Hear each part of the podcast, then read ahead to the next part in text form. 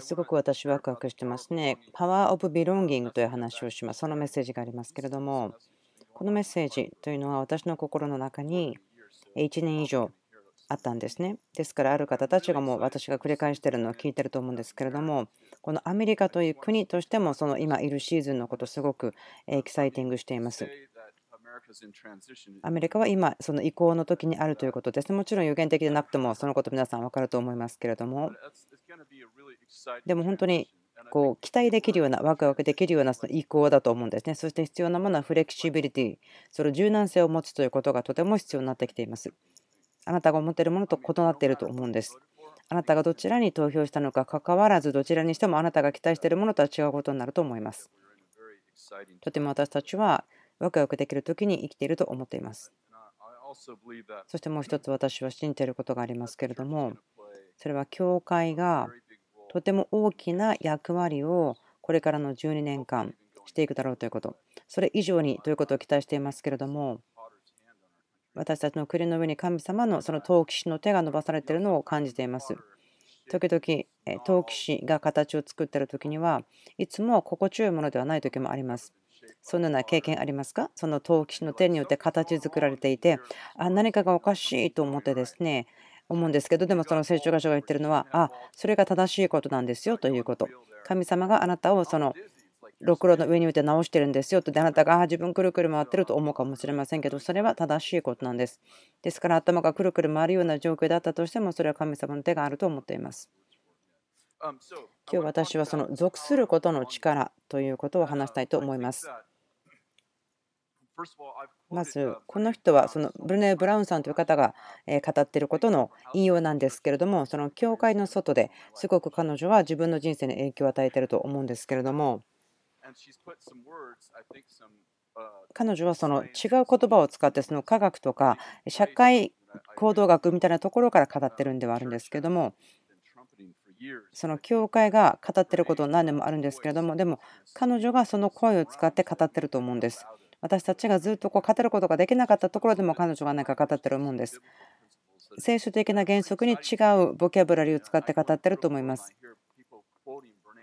ブルネ・ブラウンさんのそのパワー・オブ・バーナビリティということも聞きましたけども、それもとても素晴らしいんですね。本当に聖書的なんです。でも違う言葉を喋っていて、そのバビロンの言葉を喋っていて、聖書のことを喋っているようなものなんです。ですから彼女が言ったことをもう一回引用したいんですけれども、この方のことを聞いたことがなければ、 TED Talk で話したんですね。その Power of Vulnerability というところで16分ぐらいかかるんですけれども、あなたの人生の状況がどうであったとしても、これをもし聞いたらとても素晴らしいと思うんですね。もう50回、60回、えポーズとかしてですね、進めてきたんですけれども、自分が最初に来た時に16枚ぐらいノートを取ってしまいました。何回も止めてですね、考えたりとかいろいろしたんですけれども、すごく良い言葉を使っていると思うんです。信者として私たちが信じていること、彼女はそのソーシャルサイエンティスト、社会学を研究する人ですね、PhD が3つありますけれども、1つあっても大変なのと思うんですけど、3つもある。ということなので大変だなと思うんですけれども、自分もクリス・バルトン PhD とやりますけれども、彼女は私その全部のストーリーを言いませんけれども彼女はそのソーシャルサイエンティスト社会学の学者リサーチャーです。すべての人類の核となる必要、信者であっても、黒人でも白人でも、あなたがどんな民族だったとしても、男性、女性だったとしても、一つの大きな必要、すべて人類が共通して持っているもの。彼女がそのことを6年間調べた後にこう言いました。私たちはその脳科学的に考えてもそのつながるため、コネクション、そしてそれは属するということに結びついているということです。彼女はこう言いました。私たちは作られたと言っています。属するために作られたと言っています。ですから、世界の中で最も大きな恐れというのは自分がどこにも所属できない、それが最も大きな恐れとおります。えっと、ロビン・ウィリアムさんという人は、1人でいるということは世界で一番悪いことだと思うかもしれない。でももっと悪いのは人々といても1人しかいないと感じるようなものだというんですね。その方は実施してしまった方ですから彼自身の人生から語ったのかもしれませんけれども。私たちが持っているチャレンジというのはすごく自分たちの中に強い望みがありますね。それをそのまあ私として見てもらう、ま目立ちたいけれども受け入れてもらう必要がある。で私たちがその必要というのも違う方法で表現します、表します。個性も違いますから、だから神様がですね、いろんなお花を作りました。いろんな色で作ってます。同じ神様がその何か材木になるような木を作って、またそのダッファデルというお花も作っていますから、感謝します。そのダッファデルというお花では家も建てることできませんよ。食べることもできませんよ。ただそこで言ってるのは神様がかっこいいもの、美しいものを好きだということ。だから神様がそのダッファデルというお花を持っているならば私も黄色いコルベットを楽しむことができるはずです。神様は美しいものを喜ぶ。私もそうなんです。特に私がそこに乗ってる時はもっと大好きになるんです。私たちは深い必要があります。それはそのスタンドアウト、その目立つというか、ちゃんと私として見てもらうことです。知られることが必要なんです。私の中のその知られたいという願い、ちゃんとコントロール、マネージできないことがあるかもしれません。そうすると、それがあまり良い方法で見てもらう、認めてもらうことになってしまうかもしれません。例えば、みんながコーラスで歌ってるにもかかわらず一緒に歌ってるんだけどなんかそれで歌ってるみたいな人とかいますよね。主あなたは素晴らしい。私あなたにものすごく近くにいるけど耳が痛いです。ちょっと待ってと思うかもしれません。時々人々はいろんなことをします。その大きな必要、望みの上に知られたいということの上に何かをするんですね。もう全部のことをする動機が見てください。私を見て知ってくださいということになる。まあ、とにかくその話から進みましょう。私が言おうとしていることはこれですね。すべての人、この部屋にいる人、聞いてる人は深い必要があります。それは知られる必要があります。え、自分違うよと思ってるなら、もうそれあなたの必要を満たされているということです。あなたが、いや、自分はそんな知られたいと思わないよと思うならば、あなたはすでに知られているからです。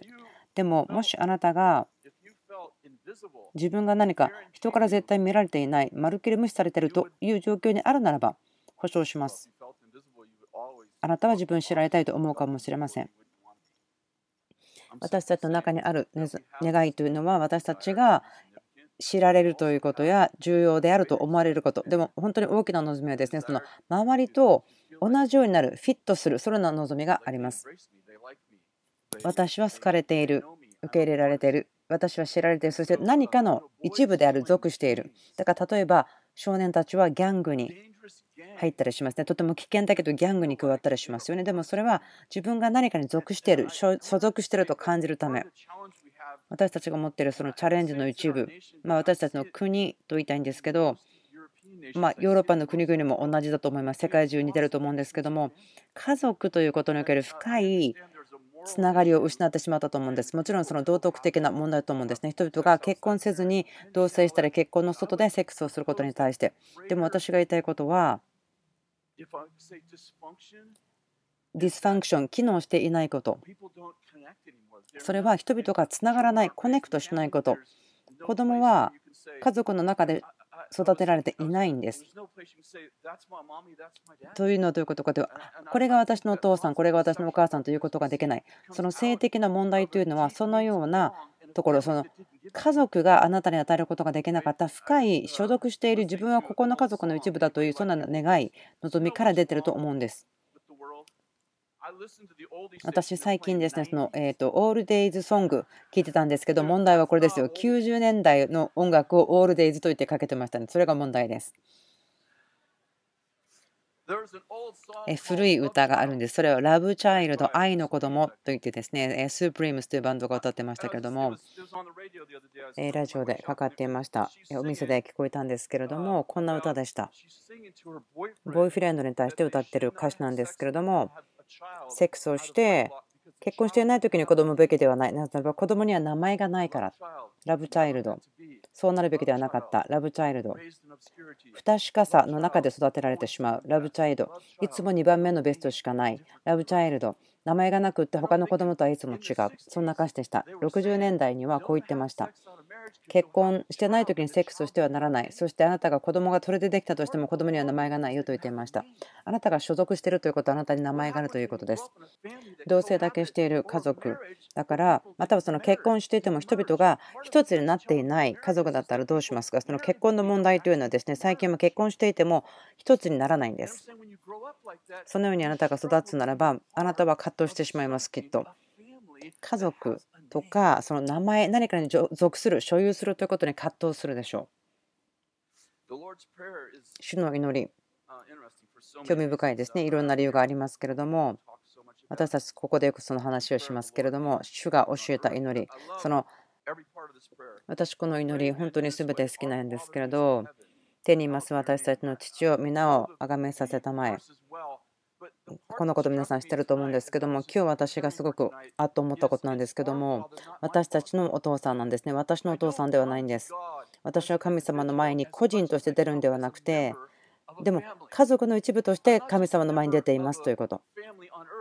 また地上にいる家族の中の一部だけなだけなのですでに天にいて暮らしている人たちの家族でもあるんです。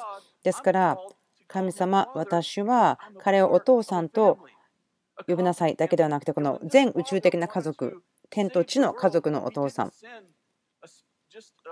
であるんです。聖霊様を送っただけではなくてまず第一に御子を送った天のお父さんです。ですから家族だから、私たちが家族となるため、ここから私が言いたいことは、このブルネイ・ブラウンさんが言ったことですけども、人々は脳科学で調べても、人々はつながるために作られている。イエス、そうです、アーメンです。あなたは家族の一員となるために作られました。なぜならば、あなたはすでに家族の一員だからです。あなたはアメーバーが進化してできたものではありません。すいません。私、この進化論にはとても問題があるんです。なぜならば、進化論はその家族というものから私たちを追い出してしまうんです。です何かアメーバがずっと何億年も経ったら何十億年も何千億年も経ったらこうなるんですか？死んだ者の命が来るんでしょうか？車は自分自身では組み立てられることはできません。バシバシバシバシ何億年とか何百億年いたらそれで黄色のコルベットができるんでしょうか？もう何億年もかき混ぜていたら何かなるんでしょうか？何かバーンとなったら死んだものがあるけども急に生きてくるんでしょうか？素晴らしいですよね。そんなはずありません。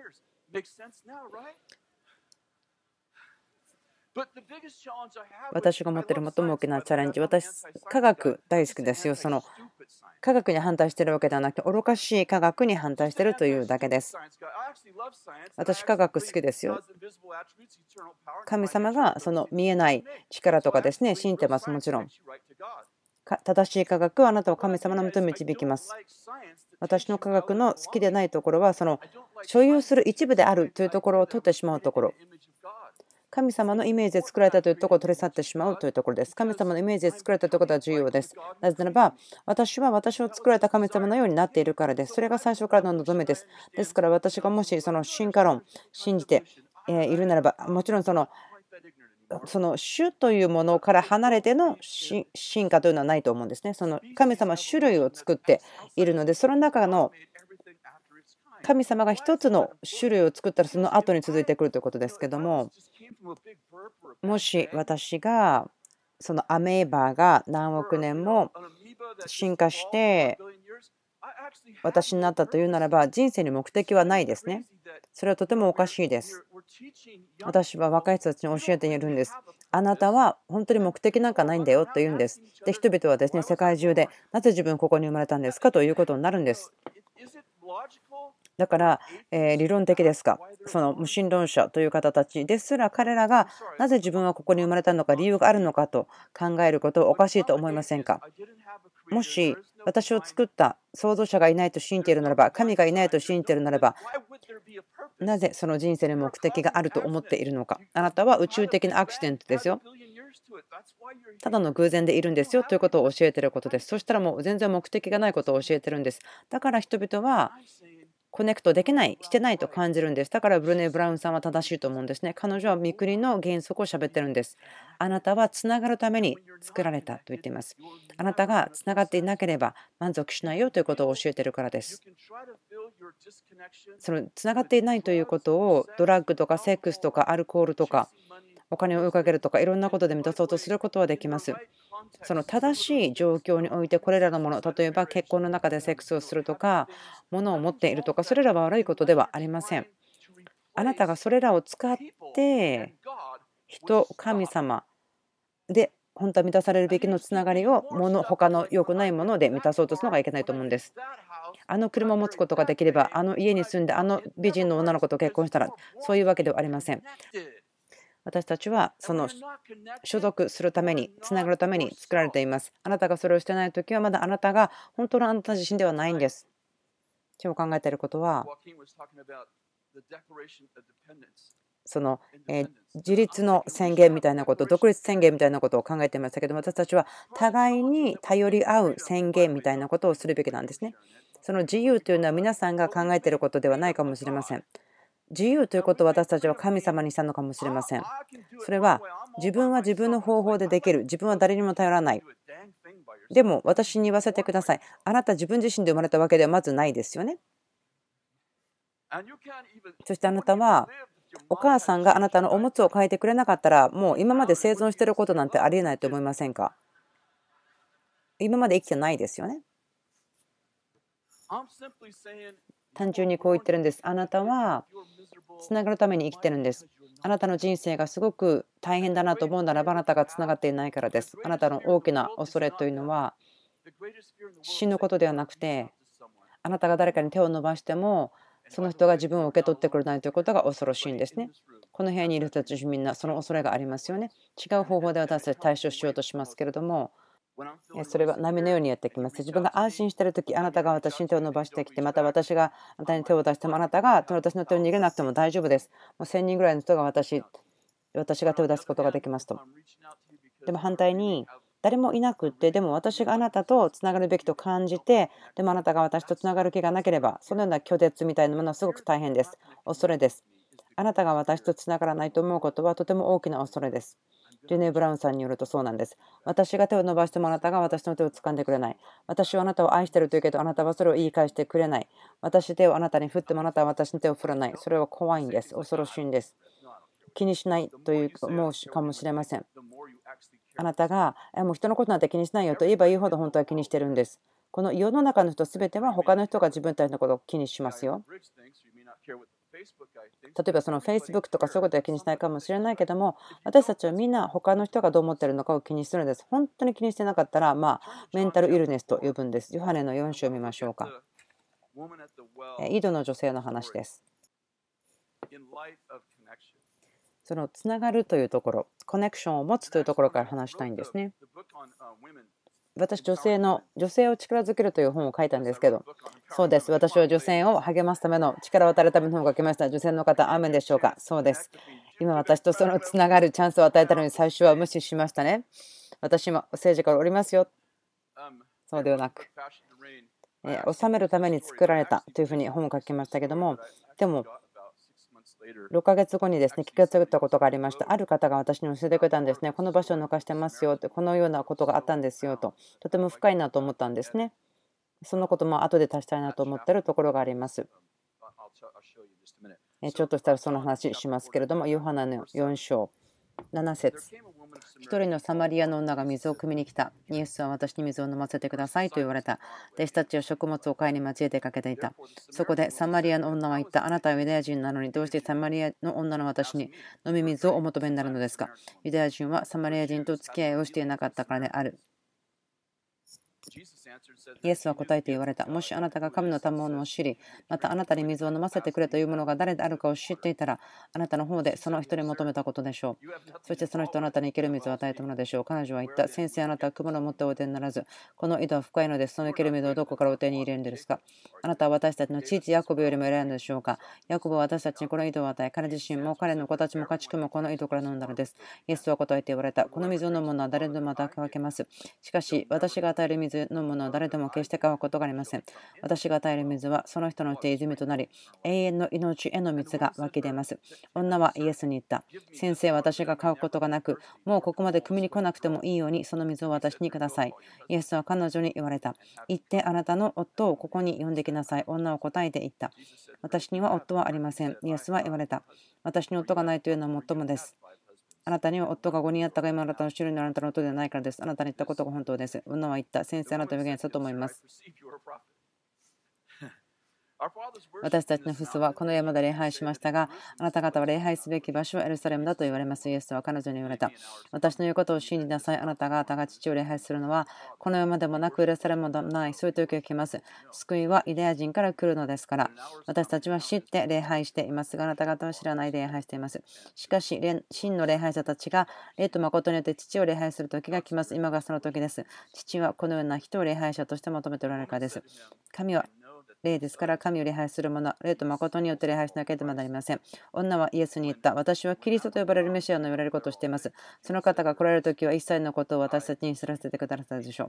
イエスは言われた。あなたと話しているこの私がそれです。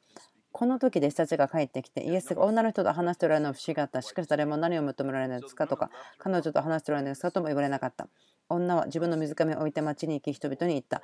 来てみてください。私のしたことを全部私に言った人がいるんです。この人がキリストなんでしょうか？これはとても素晴らしいストーリーです。この全部たくさんのことですね。このストーリーを生き生きさせるようなところを全部話すことは計画してないんですけども、言いたいことはいくつかあります。サマリア人の女性です。2つのこと。彼女の文化でこれをやってはならないということがあった。サマリア人であり、また女性であった。ですから、弟子たちが書いてた時に驚いたんです。イエス様が女性と話していた。で、イエス様がサマリア人の女と話したことで彼女も驚いた。こう思ってたんですね。私は手を出すけども、あなたは私を取らないでしょ、受け取らないでしょと思って。で、彼女には拒絶があったんですね。立て上げられていた拒絶がありました。彼はユダヤ人だし、男性だから私を拒絶するだろうと思っていた。だから私はあなたが私を拒絶する前に拒絶しますよという言葉がありました。あなたが私を拒絶しても、もうどうでもいいから、まず先に私があなたを拒絶するわということです。覚えてますかこう言ってるんですよね。あなた、私飲み物をくださいなんておかしいですね。あなた、水をくださいって私にだけど、神様はあなたの枝から来てるんでしょというような話をしました。彼女はここで何かやってることがあります。それは彼女、女性であって、でも拒絶されることを期待してしまってるんです。そのリジェクションカードじゃなくて、イエス様があなたが私があなたへの賜物だよと知ってれば聞くでしょう。ここから飲んだらあなた決して乾かないよと言うんです。この女性は私たちのお父さん、ヤコブにクリックしたんです。ここで起こった変化分かりますか？彼女はすぐに言うんですよね。あなたの父、私の父、私の父ヤコブではなくて、あなたの父ヤコブではなくて、私たちの父ヤコブと言ったんです。ここで彼女がイエスにしたことは、イエス様の最初、あなたは私を拒絶するんですねと思ってたことそれをしていないし、あなたは私を拒絶しない、私に価値を見て話していると分かったんですね。で、次にこんなことをしたんです。ここでイエス様は女性に教えたんですね。でもこのことは当時の文化に対して反対することです。イエス様がいた時の一番有名なラバイ先生はですね、女性に教えるぐらいならば、トーラを焼いてしまいと言うんですね。違法だったんです、女性に教えることはイエス様の時代には。ですから、福音を書いた人たちは、このことを言ってますね。3000人の男性と女性と子供。彼らが人数を数えるときですね、何集まったかと。ある女性たち言いますよね。その女性を価値見てないから人数を書いてないんでしょって言いますけど違うんです。イエス様が語った時には女性が来たということです。女性を拒絶してるわけではなくて、え、女性も来てると思って書いてるんです。何か1950年に3000人の白人と黒人の人も来てましたよというようなものです。そのポイントをつくようとしてたんですね。そのバカにしてる、その引き下げるわけではなくて、もう来ていましたよということを言いたかったんです。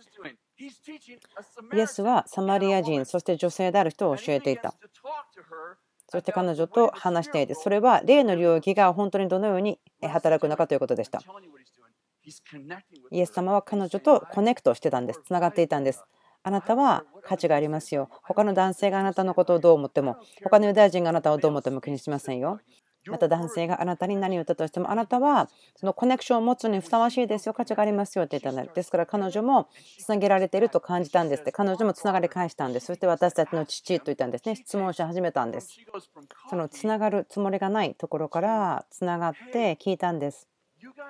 あなた方は私たちはここここで礼拝するべきと言ってでも私たちのうちはここで礼拝するってどっちが正しいんですかという始まるんです彼女はへりくだり始めて聞くんです私はあなたから学べます。あなたから学びたいですと言うんですね。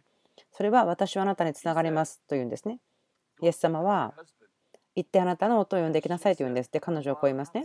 私には夫がいません。私ここのとこ間違えてしまったんですね。イエス様はこう言ったんです。確かにあなたは5人夫がいましたけどもあなたが今一緒にいる人はあなたの夫ではありません。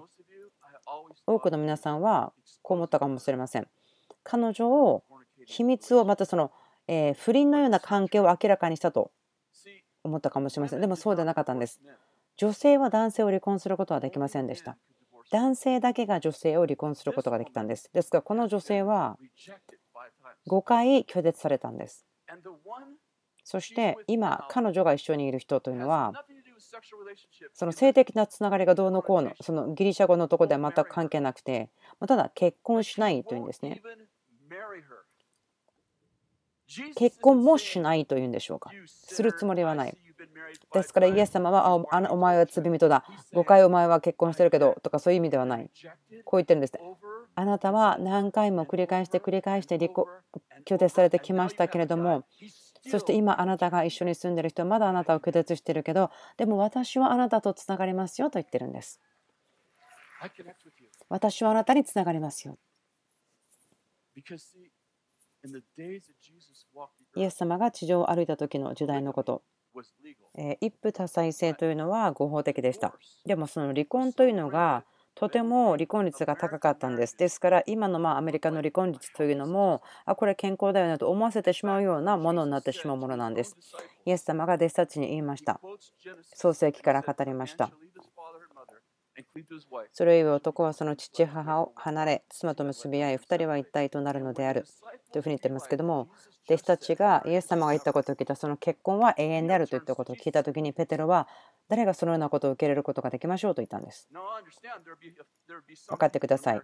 今ですね、アメリカの中でそのようなことを言う人もいるでしょう。でも、アメリカ人であったとしても、ま標準的な人は、その結婚、離婚してしまった人であっても、いや、結婚というのは永遠のものであるべきだと言うと思うんです。弟子たちの文化というのは女性を臓器のように捨てていた時代なんです。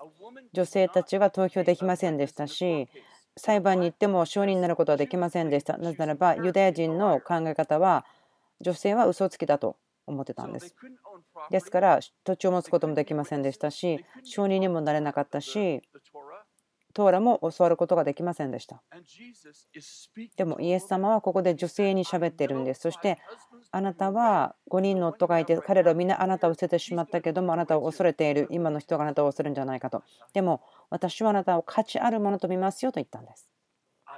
私はあなたを愛していますよ。弟子たちが帰ってきて想像してみてください。お弁当買ってきましたよ。ああ。で、イエスもあなたは何も知らない、私しか知らない食べ物がありますよと言うんですね。弟子たちは、え、イエス様が女と話してるよ。どういうこと？聞いてよ。僕は聞かないよ。あなたが聞いてごらんよ。そう言ってたと思うんです。弟子たちはそこに立っていて、で主がその女性との会話が終わるのを見てるんです。イエス様は何をしてるんでしょうか？イエス様は女性とつながっているだけではなくて、弟子たちにもどうやって女性とつながるのかということを教えてたんです。弟子たちにこのように女性たちを取り扱うべきだと言って教えてたんです。ですから女性はすごく驚いたんです。この女性、多く拒絶された人、離婚5回ですよ。5回、5人の夫が彼女を離婚したんです。そしてもう別に結婚なんてしないと思ってるボーイフレンドと暮らしてたんです。そのコミュニティにも捨てられたような女性でした。でも彼女がその町の人に言い始めたんです。私はある人に会った。そして私が過去にやったことを全部語った。私がしたことを言っただけではなくて、でも私にその価値を見てくれたんですよ。だから彼女はそこでワクワクしていた。彼女がした間違ったようなこと、悪かったことを全部言っただけではなくて、怒ったことを全部言っただけではなくて、イエス様が彼女を、その彼女が拒絶いっぱいの中であっても価値を見たから、そして彼女は女性であったということ、そしてサマリア人でもあったのにもかかわらずということです。分かりますか？イエス様はつながるんです。女性とつながることができます。何が起こりますか？彼女は町に戻ってその町を変革しますね。もう捨てられていた人が1回つながった5回結婚して拒絶された人がでも彼女が語った文化それは5回離婚されボーイフレンドと住んでたけども彼女は街全体を変えたんですなぜでしょうか？そのイエス様とコネクションを作ったからです。私たちの父と言ったからですね。あなたの父ヤコブ私の父と言ったからです。彼女を理解してたんです。彼女サマリア人であって彼女はハーフだったんですけどもでもユダヤ人の部分もあったのでつながったんです。家族の一部とつながったんです。ユダヤ人がサマリア人を嫌うだけではなくてサマリア人もユダヤ人嫌うんです。でもそこにあった線を彼女は越えたんです。その世代というですね何世代もあってあお互いを嫌っていること。あなたの父は私の父だと彼女は言ったんです。私たちは同じ父を持ってますと言ったんです。わかりますか？彼らはつながったんです。そして彼女は町に戻った。5回離婚された女性がその町を変えたということ。もしあなたが本当に所属している、属しているということが信じられたら分かったらどうなりますか？あなたが恐れが全くなかったら、その自分は切り離されているという恐れがなかったら、本当に生き生きして自分自身でいることができて、知られることも恐れがなくて、あなたは愛されていることが分かったら、例えばそのサムラリンの女性のように5人男性に離婚されて今住んでる人もあなたと結婚しないと言われていたとしても急に私の過去、私のやったことを全く気にせず、知っても気にせず愛する人と会ったというならばどうなるでしょうか。とてもここは力強いと思うんです。このようなことを人々は探しています。人々は教会に来ます。でも彼が願っているのは教会となることです。システムに入ることだけではなくて、そのベテルの話とかですね、そのこの教会とかいう話してませんけども、そのシステムに入るということではないんです。そのシステム、教会がシステムになってしまうと、世界的な個人なんですよ。お父さんお母さんいなくてルールばっかりになっちゃう。それではないんです。私が語ってるのはこれです。ルールルールというのはいいんですよ。例えば小さい男の子がルールなかったら街に出て行って車にひかれてしまうとかね。そういうことです。でもルールが私がルールを守らなければならない時でもそこにコネクションがない時に私はルールを憎み始めます。あなたのお家の中にはまあ秩序というのがありますよね。例えば何時は寝る時間とか何時ご飯の時間とか何時から遊ぶ時間とかいろいろありますけれどもそれらの時間とかルールというのは悪いものではありません。何かその、え組織された宗教そうではないんですね。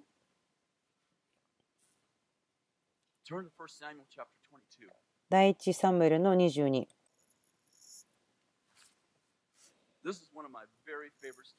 これ私のすごく好きなところですね、聖書全体の中でも。このところ、私がですね、ユースパスタの時に何度も何度も教えました。同じことを繰り返して教えますね。特に若い者はですね、あまり聞いてないので。第1サムエル22章。ストーリーの真ん中ら辺からまず話したいんですけども、ちょっと全体を話しましょう。ダビデはそこを去ってアドラムのホラー穴に避難した。彼の兄弟たちや彼の父の家の皆の者もがこれを引いて、そのダビデのところに下ってきた。また、困窮している者、負債のある者、不満のある者たちも皆彼のところに集まってきたので、ダビデは彼らの長となった。こうして400人の者が彼と共にいるようになった。ちょっと面白いと思うんです、私には。聖書は超長、まあ、キャプテンと言ってますけども、ダビデはこの時になると、まあ、ゴリアテを殺した後ですね、ライオンも殺しました、クマも殺しました。多分20代前半でしょう。サウロ王に仕えていました。神様の祝福がとてもダビデの上の人生にあって、サウル王は焼き餅を焼きました。あ人々はダビデをとっても好きだから、私を引きずり下ろして彼を王にするに違いないと。そしてダビデは何回も見せてたんですね、サウル王に。ダビデ王は忠誠さということ。で、主からの悪霊がサウル王の上に来たとありますけども、ところで、やきもち、そなみ、妬みというのは良くないんですね。それを自分の人生に受け入れないでください。いいですか？そねみということ、妬みということ。それは多くの関係を打ち壊してしまう。やきもちを焼くことは関係をとてもひどく壊すと思います。他の人の勝利を妬んでしまったらお祝いすることができません。何か他の人が素晴らしいものを得た時にあそれ素晴らしいなと心でいたとしても心の中ではそれ自分が持つためだったのにと思うかもしれません。肉的な妬みとは何でしょうか？ガラテヤ書に書いてありますけども悪いものです。人々が妬みそしてそれは魔術を導いたと書いてあります。妬みというものは貧しい例から来てるんです。あなたが何かを得たでそれがなんかパイだったとしましょう。パイが1つしかなかった。でもあなたが1つパイを得たら私の食べるパイが減ると。神様が永遠の神様だったら私がもっとパイが欲しければパイをあれということができるはずでしょう。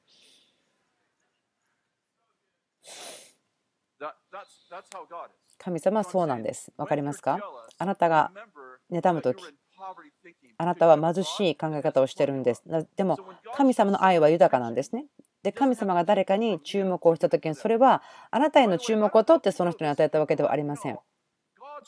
神様はこういう方、ああいう方だけみたいな言い方をする時がありますけども、でも神様はこの地上にいる人全員と一時に同時に会話することができますね。だから神様を人のように考えてはならないですよね。ちょっとそんな思いがやってきたから言ってみました。神様は私の祈りに応えてくれました。なぜならば、他の人に対する働きをやめて私のために働いてくださったからです。じゃなくて、神様はマルチタスクなんですよね。女性的なんです。まあ、それは本当かどうか分かりませんが、今ちょっと自分にやってきました。ですから今ここでですね戻ります。第1サムエル22ですけども困窮してる人、負債のある人、不満のある者たちとあります。なんかベテルの人たちみたいですね。それはなんかあの早い時代の話です。昔の話ですよ。このような人たちは、えー、ダビデは彼らのキャプテン、リーダーとなったとありますが、まこれ別に教会の成長のモデルではありませんよ。もちろん分かると思うんですけど、第2サムエル23章、これは45年のうちですけれども、このところは、え8節からいきますけれども、キングダビデの言葉。ダビデの勇士たちの名は次の通りであった。補佐官の頭、白森の子、ヤシャ・ブロム。彼は槍を振るって一度に800人を刺し殺した。彼の次はアホアハ・ジンドドの子エル・アザル。笑った人、どうぞここ読んでみてください。ダビデにつく三勇士の一人であった。彼がペリシテ人の間で阻した時、ペリシテ人は戦うためにそこに集まった。そこでイスラエル人は攻め上った。このドドの子エル・アザルという発音が難しいんですけれども、ダビデにつく三勇士の一人であった。彼がペリシテ人の間で阻した時、ペリシテ人は戦うためにそこで集まった。そこでイスラエル人は攻め上った。彼は立ち上がり、自分の手が疲れて、手が剣にいて離れなくなるまでペリシテ人を撃ち殺した。主はその日大勝利をもたらされ、兵士たちが彼のところに引き返してきたのはただ剥ぎ取るためであった。彼の次はハラル人、アゲの子、シャマ。ペリシテ人が太陽を成して集まった時、そこにはレンズ豆の密生した一つの畑があり、民はペリシテ人の前から逃げたが、彼はその畑の真ん中に踏みとどまってこれを救い、ペリシテ人を撃ち殺した。こうして主は大勝利を持たされた。30人のうちの3人は借り入れの頃アドラムのホラ穴にいるダビデのところに下ってきた。ペリシテ人の一帯はレフィミュの谷に陣を敷いていた。その時ダビデは妖怪におり、ペリシテ人の先人はその時ベツレヘムにあった。ダビデはしきり望んでいた。誰かベツレヘムの門にある井戸の水を飲ませてくれたらな。すると3人の勇士はペリシテ人の陣営を突き抜けてベルサベツレヘムの門にある井戸から水を汲みそれを携えてダビデのところに持ってきた。ダビデはそれを飲もうとせずそれを注いで一緒に捧げていった。主よ私がこれを飲むなど絶対にできません。命を懸けていった人たちの血ではありませんか。彼はそれを飲もうとしなかった。三勇士はこのようなことをしたのである。セルエの子ヤーブの兄弟アシャビ彼は300人の頭であった。彼は槍を振るって300人を刺し殺しあの3人と共に名を挙げた。彼は3人の中で最も誉れが高かった。そこで彼らの長になった。しかしあの3人には及ばなかった。エホヤダの子ベナエはカブツェルの出で多くの手柄を立てた力ある人であった。彼はモアブの2人の英雄を撃ち殺した。また、ある雪の日にホラー穴の中に降りていっておじしを撃ち殺した。私はそれをしたくないですけどね、その特に雪が降ってる日の無理ですね。彼はまたあの堂々としたエジプト人を撃ち殺した。このエジプト人は手に槍を持っていた。彼は杖を持ってその男のところに下っていき、エジプト人の手から槍をもぎ取り、その槍で彼を殺した。エフダヤの子ベネはそれらの子として三勇士と共に名を挙げた。彼はあの30人の中で最もまれが高かったが、あの3人にも及ばなかった。ダビデは彼を自分の護衛長にした。あの30人の中には次の者がいた。じゃあ8節に戻ります。これらの名前というのはダビデの勇士たちです。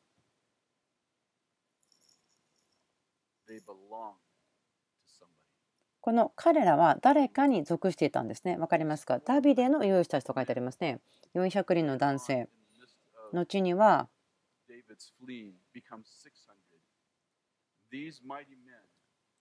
600人ぐらいになったんですけども、勇士たち。ダビデの勇士たちというものになったんです。彼らはつながっていました。彼らは所属していました。だから力強いものとなりました。彼らが誰かに属したので、男性たちが属しているダビデがいた時に、あの、喉が渇いた。その城壁の中の井戸の水が飲みたいと言ったら、私たちの父、ダビデのために水を汲みに行こうと出て行ったんです。彼らは敵の壁を乗り越えて水を取ってきて、また帰ってきた。なぜならば、彼らは誰かに属していたからだ。あなたが誰にも所属していなければ、どこにも所属していなければ、偉大なものにはなりません。神にあって一人だけで偉大な人ではありません。関係を持たない神の御国で高貴な人というのはいません。この人たち、勇士たち、彼らが死ぬ前に書かせようと思ってこの素晴らしい出来事そして名前のことを書き始めましたダビデが持っていたダビデの勇士たちの話を書かせたんです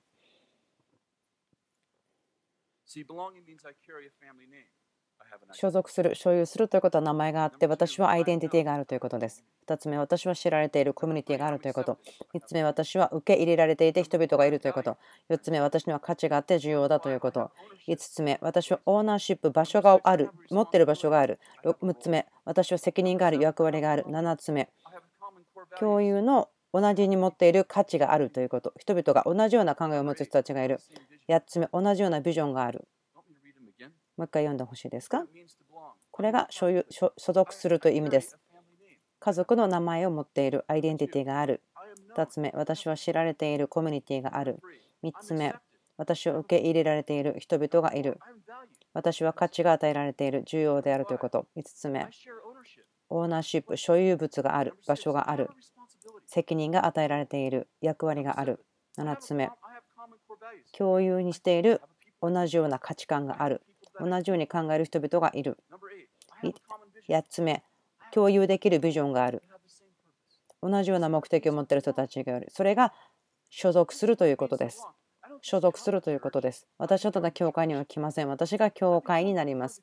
コミュニティの一部になります。その町に住んでいるだけではありません。これは私の町です。私の町において犯罪を犯したならばそれは私の町ですからそれが私への攻撃と取ります。なぜでしょうか？私の町だから。ホームレスの人がいるとき私の町でそれは私にとって問題です。私のコミュニティだからです。貧しい人を外に出してください。そうではないんです。高貴な人はそれらの貧しい人たちは神様によってそこに置かれた。あなたの貧しい人たちなんです。ロスとかワシントン DC の貧しい人ではないんです。彼らが私たちの町にいれば私たちの貧しい人たちなんです。何をするんですか？あなたの貧しい人々ですよ。私はコミュニティの一部です。私は家族の一部です。ですから責任があります。役割があります。私は重要です。他の場所でも重要だけど、ここで重要なんです。私は役割を果たします。私、お父さんです。父です。国々の父ですけど、私まず自分の国、父の町の父です。私の町で誰かの仕事がなくなってしまったら私の町で仕事が減ったということです。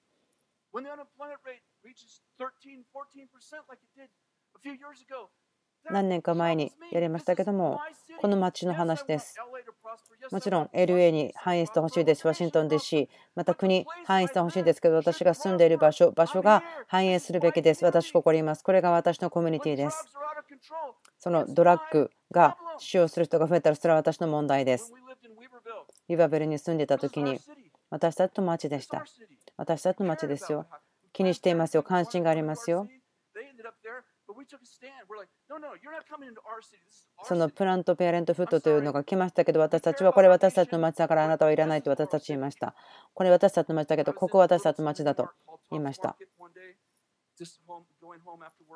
仕事の後ですね、とても疲れていて、仕事でこう洋服も汚かったんですけども、車の直していました。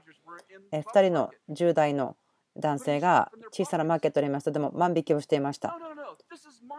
でもこれ私の町ですよ。私の町です。あなたは私の町の店の中にいるんです。多分19歳、20歳ぐらいの2人。で、カウンターに行きました。私から見ていました。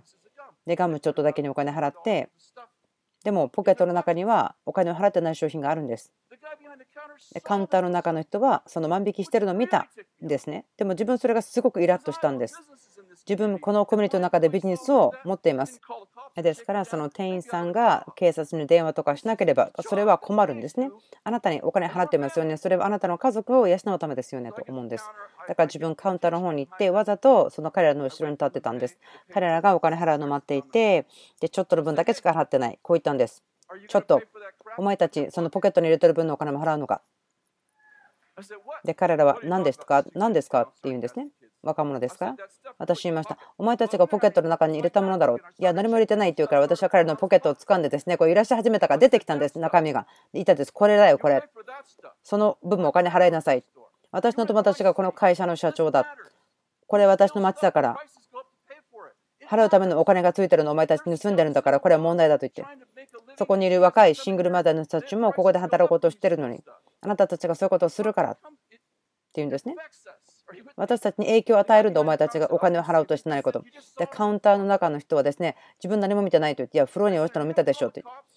警察を呼びなさい。で、彼は、いや、自分はそれをする権利がないですと言ったんです。ただ、900電話しろと言ったんです。あなたは権威が与えられてるだろう、今。少年2人に言いました。それらを戻しなさい。私はじゃなければ電話すると言ったんですね。で、カウンターの店員さんに、明日あなたのボスに話すから。うちの近所の人だからと言ったんです。これらのことは無視できないんですよ。大事なことなんです。私たちは所属してるんです。私たちが所属してるんです。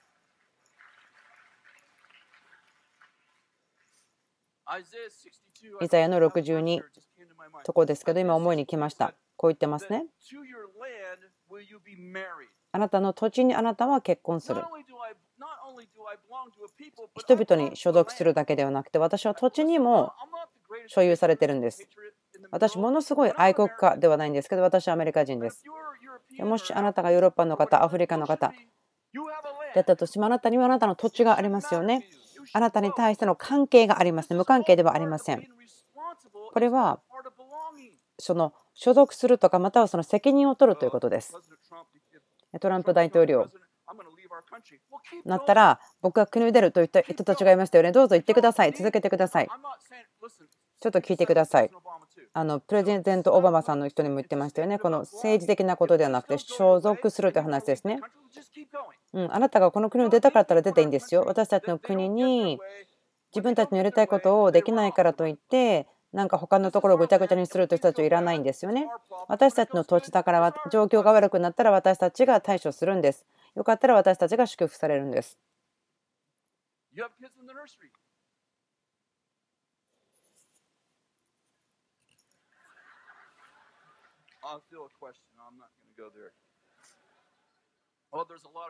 たくさんの若いお母さんの方たち、またその若いシングルのお父さんたちがいますから、休憩が必要な方たちがいますね。私たちの責任ですよ。例えばという話です。あのまあ恥というのもたらしくないんですね。言いたいことは、教会に来ないでください。教会になってください。その外で駐車場のところで旗を振って仕事をしている人たち、彼らはボランティアです。お金を払ってもらうわけではありません。とっても朝寒いんですよ。早いんですよ。オレンジのベストを着て、誰一人としてお金を払われていない。早くから来て旗を振ってる。楽しいことではないです。それらを見て、彼らを見て思ったんです。この方たちは神様によって偉大にされる人たちだ。なぜならば彼らはケアしているんです。彼らはどこかに所有している、所属しているんです。その旗を持ってやってるんです。どうやって自分でやり方全然分かりません、この駐車場の整理の入れ方なんて。あなたがですね、もしそのフラッグを振ってる方たち、その駐車場の奉仕してる方たちならですね、祝福してください。もうお金とかもあげてください、祝福してください。特に寒い時だったら。そのような寒い時にですね、働いてくださってる人たちのことを考えてください。で、自分たちは車の中で暖かくしているというのにということです。イザヤ書62、シオンのために私は黙っていない、エルサレムのために黙っていない、その義が朝日のように光を放ち、その救いが松明のように燃えるまでは、とあります。もちろん、エルサレム、シオンありますけども、私たちがどのように考えることができるんでしょうか。ここでもそうです。私は黙っていませんよ。気にしています。神様に話し続けます。あなたが私たちの街を明るくされるまでは、その義が朝日のように光を放ち、その救いが松明のように燃えるまでは、私たちは祈るべきですね。このところ私たちの街に対して、霊的なインプリケーションもありますけれども、自然的な連鎖があります。私たち祈るべきです。主よ、レディングのために、レディングのために私たちは黙りません。あなたの義が朝日のように光を放ち、その救いが松明のように燃えるまでは、その時、国々はレディングの義を見て、すべての王がレディングの栄光を見る。あなたは主の口が名付けられたらしなと呼ばれよう。所属するということは名前があるということです。人々は分からないよというかもしれませんけれども、私も一部しか分かりませんけれども、あなたが人の名前を強調するとき、神様の名前よりもそれが問題だと思うんです。ギデオンが戦いに行ったときに人々は主のために、そしてギデオンのためにと叫びました。もう一回言いましょうか。ギデオンが戦いに行ったときに民はこう叫びました。主のために、そしてギデオンのために。神様もモーセに言いました。モーセ聞きなさい。私こうしますよ。私は山に降りていって、雲と一緒、そして雷とか稲妻とともに、そこで私たちは人々の前で話そう。モーセは山に行って神様と話しました。あなたは山を下っていて、人々にこれらのことを話すと、この石に書いたことを話しなさいという。であなたが話している時に、私は話します。そうすると稲妻と雷があります。人々はあなたを信じるでしょう、永遠にというんです。主が私の羊飼い。見えないんです。あなたが彼に従っているとどうやって分かるんでしょうか？見えない人です。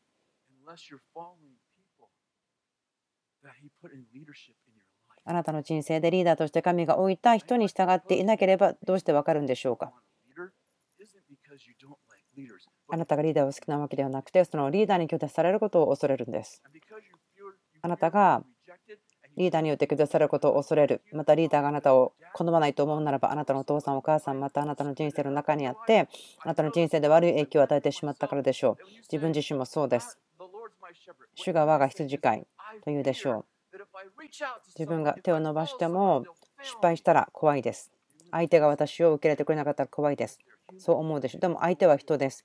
人はいつも正しいことをすることできるわけではありません。でも彼らはその中であなたを愛するでしょう。あなたのために愛を持っているでしょう。そしてそれはあなたを落胆させることよりも多いでしょう。完全なリーダーというのはいないですよ。イエス様以外に完全なリーダーはいませんけれども、でも、不完全なお父さんを持つこと、そしてまたお父さんはいらないか、どちらがいいですかと思いますか？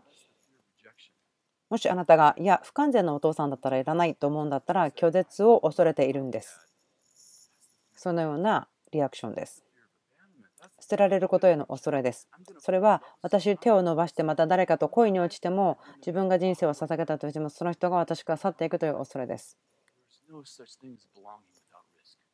所属するということのためにはリスク抜きにいることはできません。あなたがそのリスクを取ったレベルぐらい人はあなたのことを愛します。あなたが一番愛した人ほどあなたを傷つけることができる人はいないんです。ですから、離婚は経験したことありませんけれども、とっても痛いんです、苦しいんです。その親密さ、英語では into me し、私の中を見せるというふうにも言いますけれども、心の一番をこう開き、その夜にベッドの中で語ったこととかでも、誰にも言わないと言ったのにお金のためにそこで言ってしまったりとか。他の人に喋らないと言ったけどでもそのこともあなたが離婚する時にそれを言いましたねということになってしまうんです。もう何か裏切るまたはその売られるそんな感じになるんです。ラストサパーと言いますけどもその最後の晩餐それはイエス様の裏切られる前ですね。イエス様が裏切られる前でした。それが最後の晩餐と呼ばれます。その裏切りというのはすごくネガティブな意味で力強いんですけど、でもその中でイエス様を愛したんです。あなたが所属しているならば、でも所属するためにはリスクがあります。でも最も大きなリスクというのは全く所属しないということの方がリスクが大きいんです。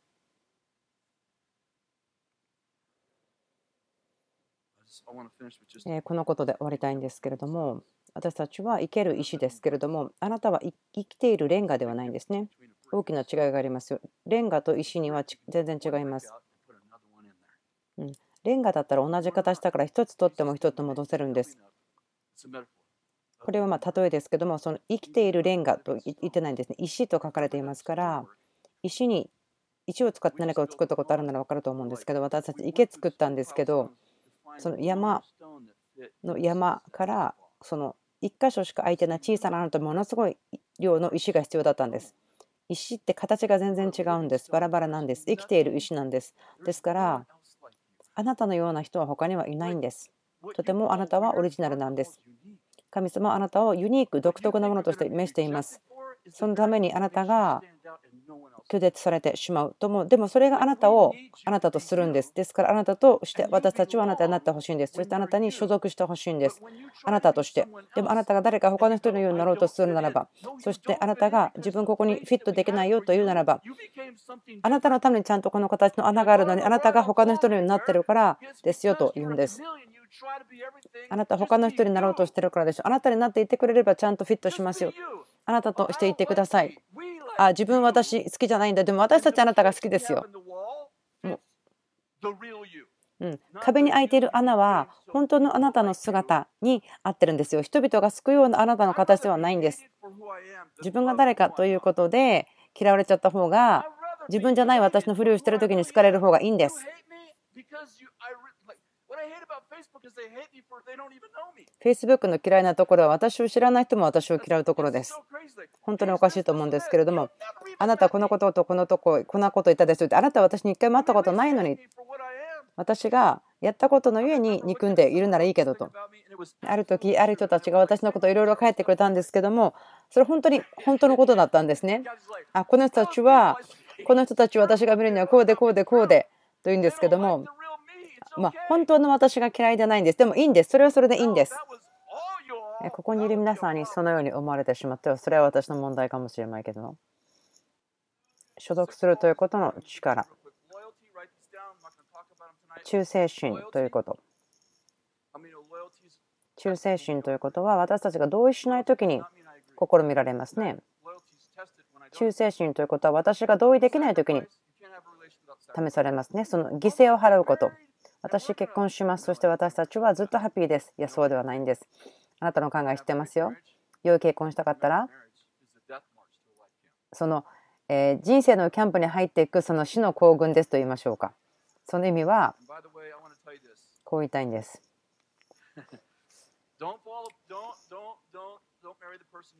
あなたが恋に落ちた人と結婚しないでください。落ちるというのはアクシデントですから、恋に落ちたならば、恋から出てきちゃうこともできますよね。恋に落ちたならば少なくとも意図的にやってください。アクシデントにならないでください。恋に落ちるならばそれだけならば愛に成長しなければ結婚は続きません。フォールって落ちるっていう意味なので、落っこっちゃったんだったら事故みたいアクシデントです。そしてまたそこから抜けてしまうから、愛に育ってください。正直さ。4つ目。正直さ。信頼すること。正直であるということ。リアルであること。耐え忍ぶということ。人々は去ってしまうんです。ああ、今週とても難しかった。いいことですね。いいんじゃない？試みというのはあなたの人格を表しますということです。6つですね。以上です。忠誠心、犠牲を払う。まあ、あと50個くらいあると思うんですけど、正直さ、信頼、そして本物であること、そうやって耐え忍ぶということ。ビルさん言いましたよね、ある時ね。私たちは何かが壊れても捨てるような世代ではなくて直す世代ですと言いました。最後、これです。その同棲するという考え方をやめましょう。それは御国ではないんです。あなたは契約の中で生まれているんです。契約です。え会議の中で生まれたのではなくて、あなたは命を委ねるため、捧げるために来ましたね。イエス様あなたのために死にました。そしてあなたはイエス様のために死ぬために来たんです。あなたは死ぬために来たんですよね。命を捧げるために来たんです。はい、素晴らしいですね。十分話せたと思います。あなたは所属してます。あなたは一部です。ペテロ言ってますね。あなたは一時期は近くなかったけど、今は神様のためですよ、近い人々ですよとペテロ言っています。あなたは一度は以前は近い人ではなかった。あなたは以前は民ではなかった。神の民ではなかったけれども、あなたは過去は神ではなかったんです。頭ではちゃんと分かってても口から出ないの笑っちゃいますよね。でも今は聞いてください。あなたは神の民です。私が言ってるのはこんなことです。あなたは所属しているように感じないと思ってもそうなんです。じゃあ感情はどうしましょうか？重要性とかオーナーシップとか犠牲することとか大使のこととか周りを見てください。私家族の一員なんだけど何やったらいいですか？私のこの町のために何ができますか？と聞いてください。私の店です。私の場所です。私たちのお父さんなんです。私のお父さんではないんです。私のお父さんの祈りをやめて私たちのお父さんと考えてください。考えてください。あなたのためだけに祈るというところから出ましょう。何のために祈りますか？あなたが必要よりも必要な人いますよね。その人たちがあなたの町にいますか？その人たちのために祈りましょう。アメンどうぞ立ってください。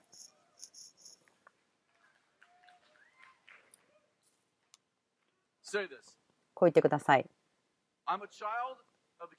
私は王の子供です。私の神は私の父です。